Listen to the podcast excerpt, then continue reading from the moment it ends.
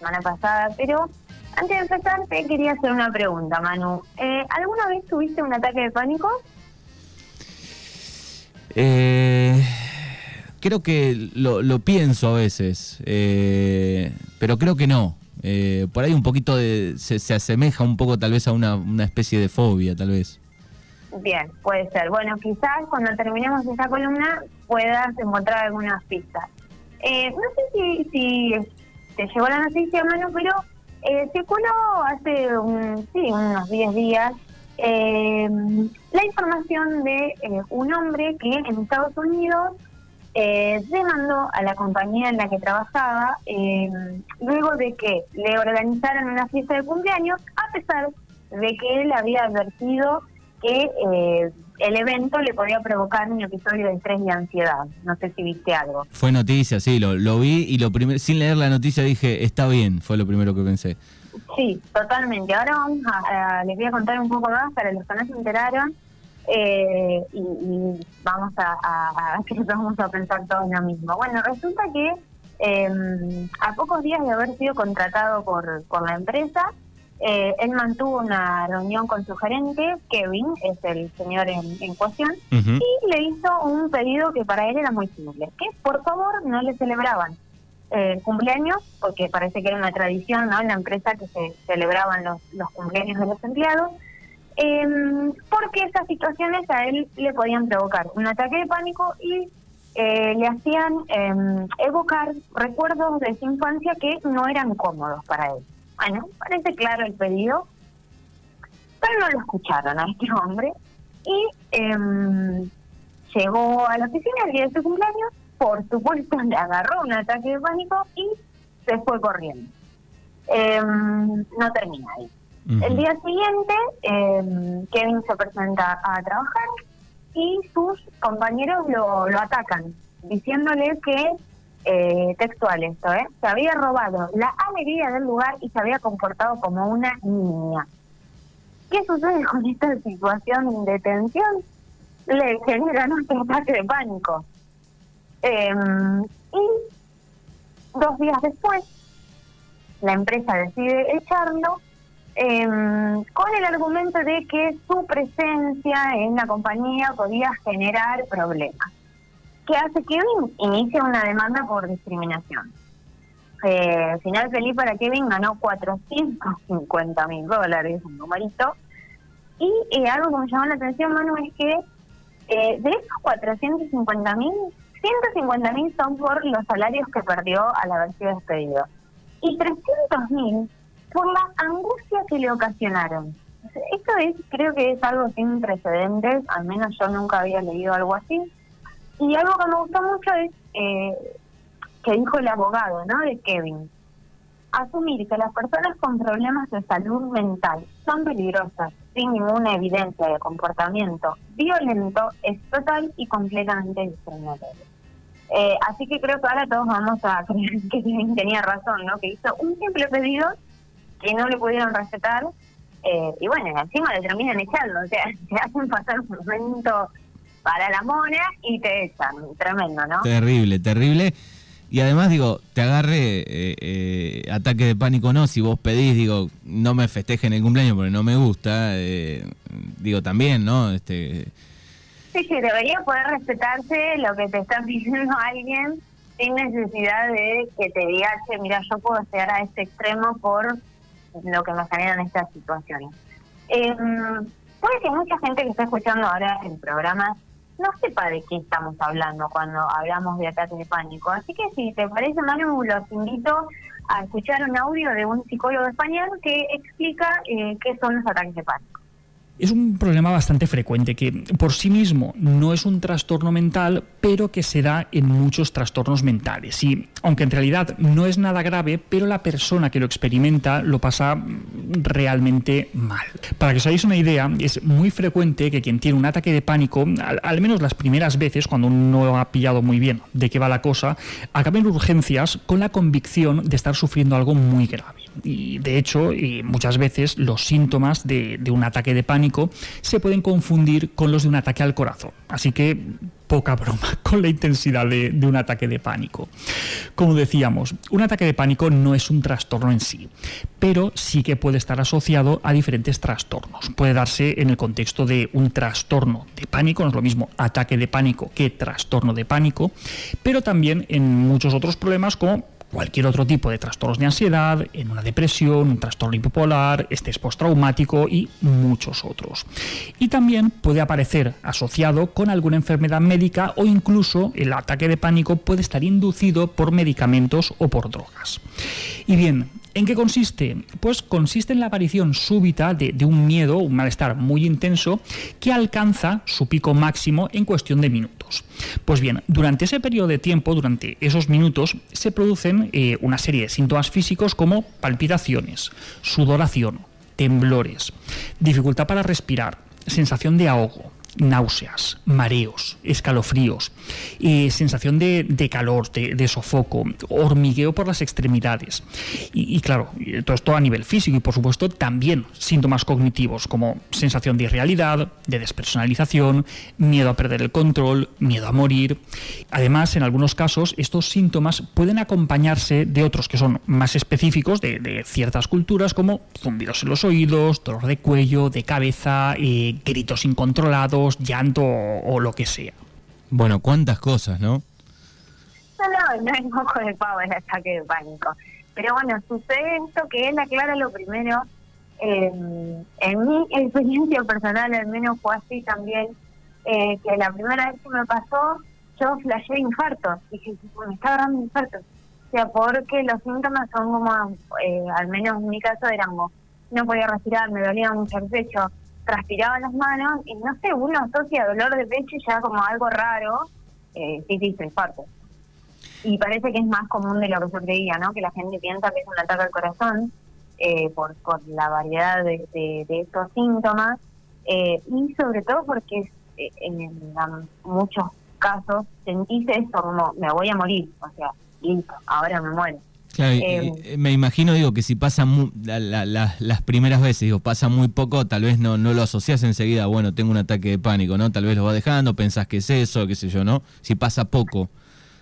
Yo creo que lo que sucede, Manu, digo, voy a, hoy voy a hablar de mi experiencia personal porque es la que conozco, después igual voy a compartirles unas encuestas que hice y unas preguntas que hice, pero eh, me parece que... Eh, no sé hoy, yo cuando empecé con los ataques de pánico era en 2013, o sea que han pasado unos años, puede que haya evolucionado la cuestión médica en algo. Sucedió algo que era que, por supuesto, yo iba a la guardia, porque tipo, mirá, me está pasando esto, o sea, tengo un montón de síntomas, tengo que tener algo, me está pasando algo. Y eh, los médicos de la guardia dicen, no tenés nada o sea, te chequean, ¿no? Te hacen un chequeadito y te dicen, no tenés nada. Y creo que es peor que te digan, no tenés nada, porque vos ahí lo que empezás a sentir, que creo que le pasa a mucha gente que sufre ataque de pánico, es, yo estoy loca, porque yo, siento que me está pasando algo. Y mm, mi psiquiatra de La Plata lo que me decía es que hay un error en la medicina clínica que es decir al paciente no tenés nada. No, tenés un episodio de ansiedad muy grande que te está generando un ataque de pánico. Digamos, no hay nada desde lo orgánico, podríamos decir, ¿no? Efectivamente, tu corazón funciona bien, tu presión arterial está bien, pero eso eso es bastante como confuso, ¿no? Para la gente, diga, no tenés nada, bueno, vos decís, pero te estoy diciendo, mirá, estoy, tengo taquicardia, estoy respirando, no puedo respirar. Es como, eh, digamos, ahí hay cierto en cierta subestimación, me parece, desde algunas eh, algunas áreas ¿no? de la medicina de nada, no es nada. No, bueno, mira, es esto, un episodio muy grosso de ansiedad que, bueno, tendrás que ver qué pasa. Hay muchas personas que eh, han tenido uno o dos episodios de pánico en su vida y ya, y después eh, esto que, decía el psicólogo, y que es mi caso, y después algunos a los que no se nos convierte en un trastorno, digamos, cuando eso ocurre con mucha frecuencia y afecta la funcionalidad, digamos, de tu vida diaria, ya se convierte en un trastorno. Pero, eh, y esto que decías vos es más común de lo que crees. Varias personas me contestaron en la encuesta esto y no sé, creo que sí, pero no sé, ¿viste? Como, eh, digo, si fue algún episodio aislado por ahí, es como que no sabes qué está pasando. Eh, y bueno, cuesta encontrarle, ¿no? El decir, ah, bueno, es esto, para poder empezar a trabajar, ¿no? También sobre Sí, y, y, también fue pasando un poco por el desconocimiento, ¿no? Van pasando los años y hay un montón de, de, de, este tipo de, problemas que tiene la persona, el humano, digo, y, se va sabiendo mucho más, ¿no? esto, las fobias sociales, digo, se ha ido avanzando, se ha ido dando a conocer un montón más eh, al serlo visible, me parece, y este, bueno, ahí podemos relacionarlo, si lo tuvimos, no lo tuvimos, si nos pasa, si no nos pasa. Sí, totalmente. Eh, yo cuando me empezó a pasar esto en el 2013, yo sentía que nadie hablaba de esto, era como, bueno, ¿de dónde busque hago? ¿Qué? Eh, como fue un proceso bastante sola, bastante soledad, ¿no? Transitarlo, porque hoy siento que se habla mucho más de eso, siento que también hay un estigma, Manu, sobre la salud mental, ¿no? Bueno, entonces está loca, está loco, o, o, eh, una subestimación también de, ah, bueno, está exagerado, está, está, está, puro teatro, o mm, algo que es muy común escuchar cuando alguien tiene depresión, eh, nada, este no tiene ganas de laburar, ¿viste? Este no le pone, ¿viste? Y no, que no, mira, es una enfermedad y, y creo que a medida que, que podamos hablar más de esto y contar eh, yo te digo que me recontra sorprendí cuando hice la encuesta, no me imaginé que tanta gente iba a responder eh, que, que, lo había tenido, así que ahora les quiero contar un poquito de esas encuestas. Vamos. Eh, porque a veces uno cree, no, yo sé hacer, digamos, yo ya no lo creo, pero sí a lo primero decíamos, yo soy la única niña que le está pasando esto, porque, no sé, hablaba con mis compañeros de facultad, nadie, primero obviamente no me animaba a decirle a nadie porque era como van a pensar que soy loca, van a pensar todo eso, van a Después cuando me animé a hablar era como que no había casi nadie que te dijera, sí, me pasó, o no sé, le pasó a un amigo, le pasó a mi hermana. Eh, y hoy lo que, lo que a mí me gustaría decir, si alguien está escuchando el programa y atravesó esto o lo está atravesando, es que eh, no estás solo, no estás sola, hay un montón de gente a la que le está pasando lo mismo o que le pasó y lo superó. Eh, no se está volviendo loco, es, digamos como hay otros órganos del cuerpo que no funcionan bien, el cerebro también puede eh, funcionar mal por un desequilibrio de sus químicos o por situaciones de la vida que nos están llevando a tener niveles de ansiedad y de estrés muy elevados. Em, y bueno, esto me sorprendió la encuesta, te digo, porque participaron más o menos 300 personas eh, el 54%, o sea, más de la mitad de la gente, manifestó haber tenido alguna vez un ataque de pánico. O sea, ya un número importante. Elevado, sí. Elevado, te juro que me sorprendió, no, no, mm, o sea, creo que a veces, creo, ¿no? Que pasa que en los pueblos todavía sigue habiendo un gran estigma sobre esas cosas. Entonces, encontrarte con otra gente del pueblo que te decía, sí, a mí me pasó, me pareció loco. Eh, y eh, el 40% dijo conocer a alguien que había tenido ataques de pánico. O sea que ahí ya tenemos el 90 y pico de la, del porcentaje de personas que participaron y solamente un 6% manifestó no haber sufrido ataques de pánico ni conocer a nadie que los haya sufrido. O sea que es muy poquito el porcentaje de gente que en su salud mental óptima, digamos, muy poca. El no saber, eh, digo, el no saber eh, que, lo padeces, ¿no? Digo, se debe agravar si te agarra seguido, pero no tenés el diagnóstico correcto, también debe hacer que la mente eh, vuele, ¿no? Pensando. Sí, sí, sí, por eso, porque vos imaginate, Manu, que empezás con los síntomas de taquicardia, no poder respirar, eh, me tiemblan las manos, me tiemblan las piernas, estoy transpirando mucho. Y, y es como que decís, bueno, en mi caso, eh, yo lo que tengo es sensación de me voy a morir ahora, ya hay mucha gente que la sensación que tiene es de perder el control, ¿no? Bueno, me voy a volver loco, voy a perder el control, voy a hacer algo malo, voy a... Eh, conocí una chica que ella en, los momentos de crisis mánico pensaba que iba a lastimar a sus seres queridos, ¿no? me voy a volver loca y lo voy a lastimar. Bueno, eso va variando, ¿no? En cada persona es al menos acá en las encuestas que hice también, la mayoría era esta sensación de me voy a morir, me voy a morir ya.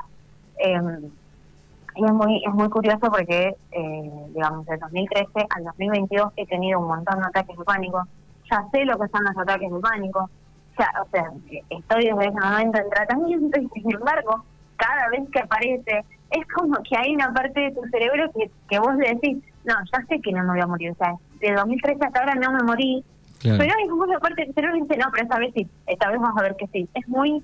Eh, la mente es muy poderosa realmente, ¿no? Para operar en esas cuestiones y, y hacerte mal viajar cada vez peor y sobre todo cuando no estás diagnosticado, cuando no sabes qué te pasa, es como eso es peor porque eh, nada, sucede que esto, mucha gente después de asistir un par de veces a una guardia o a su médico clínico, bueno, alguien le puede decir, che, mira, te está pasando esto.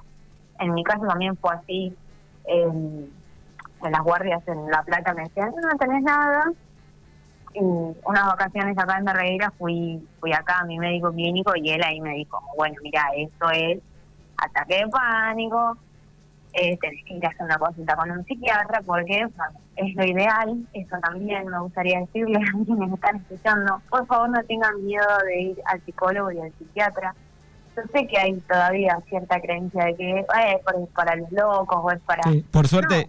Por suerte fue cambiando eso en los últimos, no sé, 10, 10 años, 15 fue cambiando esa visión, ¿no? Del psiquiatra, psicólogo. Sí, yo creo que hay cada vez más, gente que se anima a consultar, a, a decir, bueno, que a veces no necesariamente es llegar a un extremo de un ataque de pánico, sino decir, bueno, no sé, hay algo en mi vida que no lo encuentro a la vuelta, que no me siento bien, eh, o estoy con niveles de, digo, porque a veces eh, también, Manu, dejamos pasar muchas cosas como, usted al palo todo el día, soy y esto es después también lo que desencadena, ¿no? Episodios de pánico, que estamos, eh, vivimos con niveles, por ahí en el pueblo es distinto, al menos a mí mudarme de vuelta a la realidad me, ayudó a bajar dos mil cambios y, y vivir con otro ritmo, pero en una ciudad se vive muy al palo todo el día. Claro. Bueno, acá, alguien, sí, acá alguien nos deja un mensaje en el 29 23 41 38 80 dice eh, yo tuve dos episodios, pero fueron por algo que sucedió importante en mi vida. Por suerte pasaron añares, años dice, y no, no volvieron a suceder. Bueno, digo, por ahí revisando, eh, uno en el pasado, ¿no? Eh, tal vez los tuvo, pero por suerte fueron dos, tres, o quedó ahí, ¿no? Sí.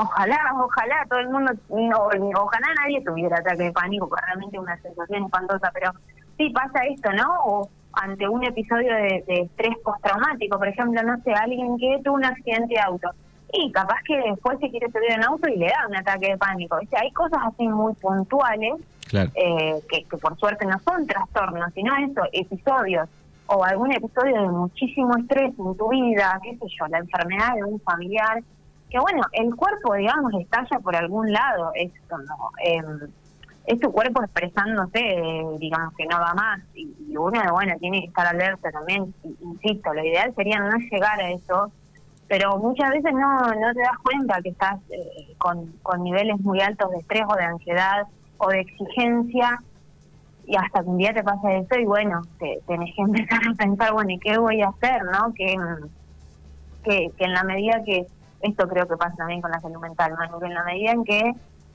mucha gente dice, bueno, eso va a pasar, bueno, ya está, no, no se pasa. Y si no, no buscamos ayuda, eh, al contrario, se va acrecentando, como que va empeorando. Eh, a mí me sucedió que eh, hay, sigue habiendo muchos psicólogos eh, que se resisten a derivar a los pacientes a psiquiatras, ¿no? y a veces es necesario. Yo quiero, digamos, quiero que reflexionemos esto. Hay un una, como un estigma muy grande sobre la medicación psiquiátrica, ¿no? O que vas a quedar dopado, o que, te, o que no vas a ser vos, o que te va a pagar, o que... Si, si estás con un profesional que es responsable, eh, eso no va a pasar. Y así como alguien, eh, no sé, alguien que tiene diabetes y que no le funciona su páncreas, tiene que tomar una medicación, cuando los químicos de tu cerebro no están funcionando bien, también hay que tomar una medicación. No necesariamente es de por vida, no necesariamente vivís empastillado. Eh, hay también, ¿no? Hay que romper sobre eso, ¿no? Y, decir, bueno, es una herramienta que a veces durante un tiempo es necesaria. Porque si vos estás con, con esos niveles de ansiedad tan altos, o teniendo, como era mi caso, un episodio de pánico cada vez que salía de mi casa, es imposible trabajar sobre lo que te pasa, buscar el origen, ver por qué llegaste a esta situación, encontrar otras herramientas para eh, ir superándolo y demás. Entonces, digo, no, no, eh, tenemos que cambiar ciertos paradigmas, ¿no? Y esto de, quizás antes sí, no sé, Manu, antes la medicación capaz que sí, eran una porquería que te dejaban dopado y que no servía, o estabas con un profesional que no era responsable. Pero hoy las cosas son muy distintas. Eh, no sé, yo tomo medicación y nunca me sentí dopada, más allá de los primeros días que no son para nada cómodos y sí estás medio raro. Después lo vas piloteando y te digo, hay gente que lo toma un tiempo, hay gente que lo tomamos más tiempo. Eh, y es simplemente una herramienta más hasta que podamos aprender a gestionar nuestras emociones de otra manera. Eh, eh, ¿Qué más sucedió en la encuesta que realizaste en Instagram? Bueno, había muchas estas experiencias de, bueno, había una chica que me contó que ella le empezó a pasar, eh, como esta persona que nos escribió el mensajito, a ella le empezó a pasar después de una cirugía de corazón, ¿no? Que, que sentía que estaba fallando otra vez su corazón y en realidad eran episodios de pánico nada, propios de haber pasado por esta situación para nada agradable, que es un problema de salud, tener que someterse a cirugía. Eh, algo que me resultó curioso eh, es que muchas, eh, por lo menos cuatro personas, me incluyo en esas, eh, el, el ataque de pánico se desencadenaba fácilmente en el transporte público. me pareció muy curioso que cuatro personas respondiéramos eh, o en el tren o en el colectivo, quienes habíamos vivido en ciudad. Eh, hay algo ahí, ¿no? En, el, en lo que está cerrado, con mucha gente, que me parece que hace que se dispare eh, la ansiedad. Claro, movimiento, mm. en movimiento y mucha gente, ¿no? Sí, sí, sí. Perdón, estaba tomando agua. Eh, a mí, por lo a mí espacio cerrado y con mucha gente ya tiene todos los números, ¿viste? De que me va a, me va a hacer sentir mucha ansiedad. Esto también está bueno eh, diferenciarlo, Manu, y por ahí ahí también te doy una pista de que vos decís, sí, no sé. No es lo mismo un ataque de pánico que un ataque de ansiedad.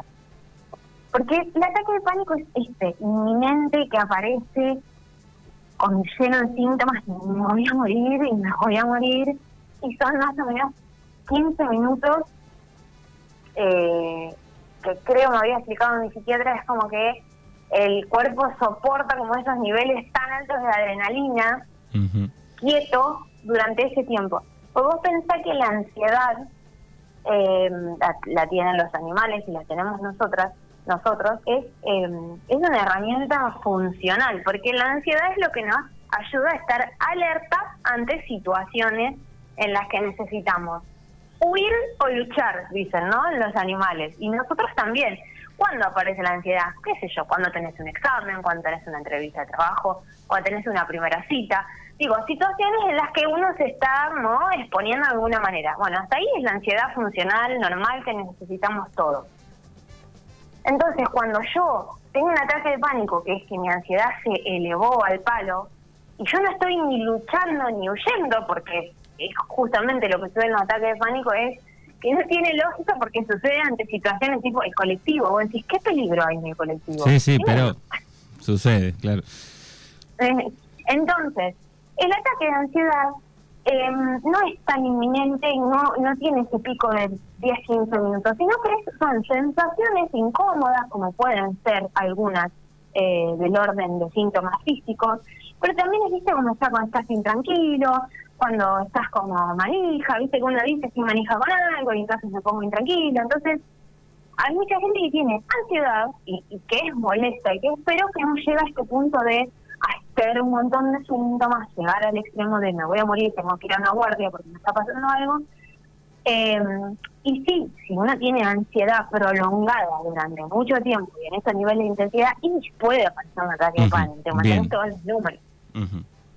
Eh, bueno, bueno, para ir cerrando, obviamente si, si hay algún comentario, algún mensajito, bienvenido, pero para ir cerrando, quería comentarte que eh, yo creo que la pandemia dejó en evidencia ¿no? la importancia de la salud mental. Yo no sé si te acordás allá por 2020, cuando arrancó el circo de la pandemia, ¿no? ¿Cómo estábamos todos como, uff, estoy encerrado en mi casa, estoy solo, necesito de mi gente, necesito socializar, necesito actividades que me desconecten, porque eh, ahí creo que se notó mucho y la Organización Mundial de la Salud me da la razón. Eh, solo en el primer año de pandemia, o sea, solo en 2020, este estudio es de principios del año pasado, solo en el primer año de pandemia los casos de trastorno depresivo y de trastorno de ansiedad aumentaron más del 27% a nivel global. Es mucho, casi el 30% de la población empezó a desarrollar trastorno de pánico y de ansiedad a raíz de la pandemia. El producto de la pandemia, sí, es terrible eh, el, número, ¿no? Como ha crecido. Eh, por suerte se fue abriendo un poco, se fue alejando y, espero que aquellos que tuvieron un poquito, algún pico o algo hayan regresado a la normalidad o aquellos que, han avanzado, bueno, lo, lo, puedan tratar. Sí, buscar ayuda, fundamental. Los niños y los adolescentes lamentablemente son los más afectados.